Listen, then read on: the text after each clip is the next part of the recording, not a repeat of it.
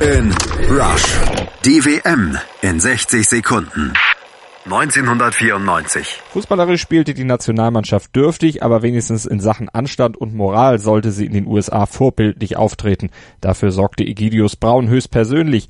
Der DFB-Präsi schmiss nämlich Stefan Effenberg raus. Das ist doch nicht möglich, das kann doch gar nicht sein. Doch natürlich, Stefan Effenberg hatte nämlich pöbelnden Fans den Stinkefinger gezeigt und das war ja nun wirklich obszön und ungeheuer. Zumindest in der Wahrnehmung des moralinsauren Egidius Braun. Was hätte der wohl zu Diego Maradona gesagt, der sich nach abgesessener Kucksperre schon wieder mit Dopingmitteln erwischen ließ? Das geht doch nicht. Gar nicht ging auch der WM-Song, den die DFB-Truppe mit den Village People zusammen aufnahm. Der war nicht nur eine Beleidigung für die Ohren, sondern auch ein Flop im CD-Regal.